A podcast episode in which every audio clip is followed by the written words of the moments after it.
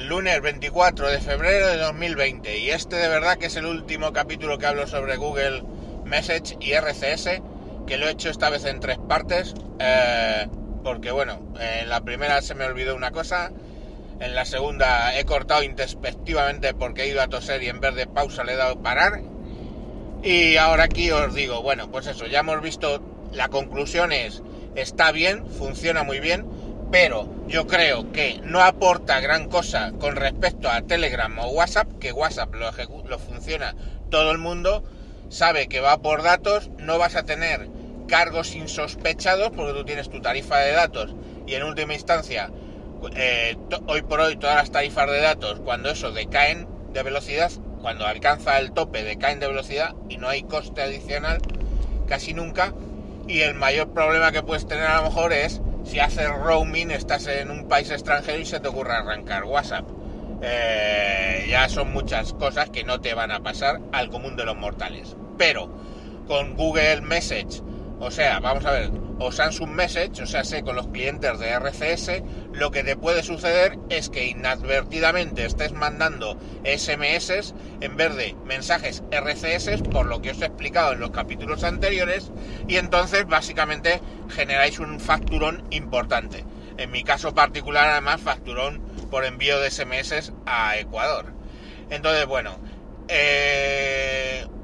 está ahí, es el futuro, está bastante bien, es un Telegram y un WhatsApp independiente de aplicativos eh, de terceros, con lo cual es un tema que básicamente es a nivel de operador. Los fabricantes, ya Samsung lo hace, ya Google lo hace, entiendo que alguno más seguramente eh, sacan su aplicación de mensajes que ya permita RCS y bueno, pues, o bueno, no sé, porque Xiaomi a mí me da la impresión de lo que está haciendo es quitar su programa y su dialer, su programa de envío de mensajes y su dialer y poniéndolos de Google. En algunas versiones me ha llegado. Pero claro, como están con los chinos así, los norteamericanos, pues lo mismo eh, den paso atrás y sigan utilizando su propio software de envío de mensajes que entiendo que tendrán que modificar para que empiece a admitir RCS que ya empieza a estar extendido. Ya os he dicho que O2 empezaba el 3 de febrero y hasta donde yo sé más móvil ha empezado ahora en enero y y Movistar y todo esto y Vodafone también lo tiene, o sea que decir se está empezando a popularizar todo el tema de RCS, está muy bien como alternativa para WhatsApp Telegram, pero hay que prestar siempre mucha atención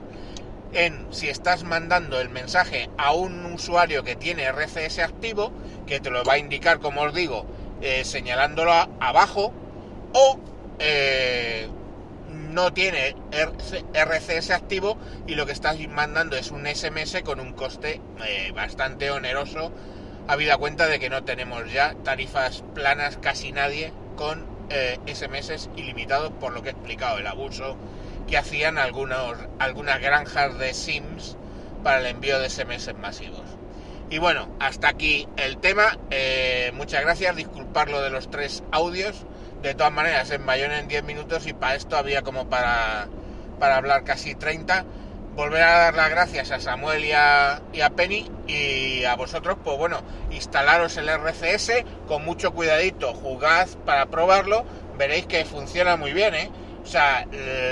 audio enviado, fotos, enviado documentos PDF, enviado mi geoposicionamiento, enviado texto normal, lógicamente, emoticonos y etiquetas, que cuando le mando una etiqueta a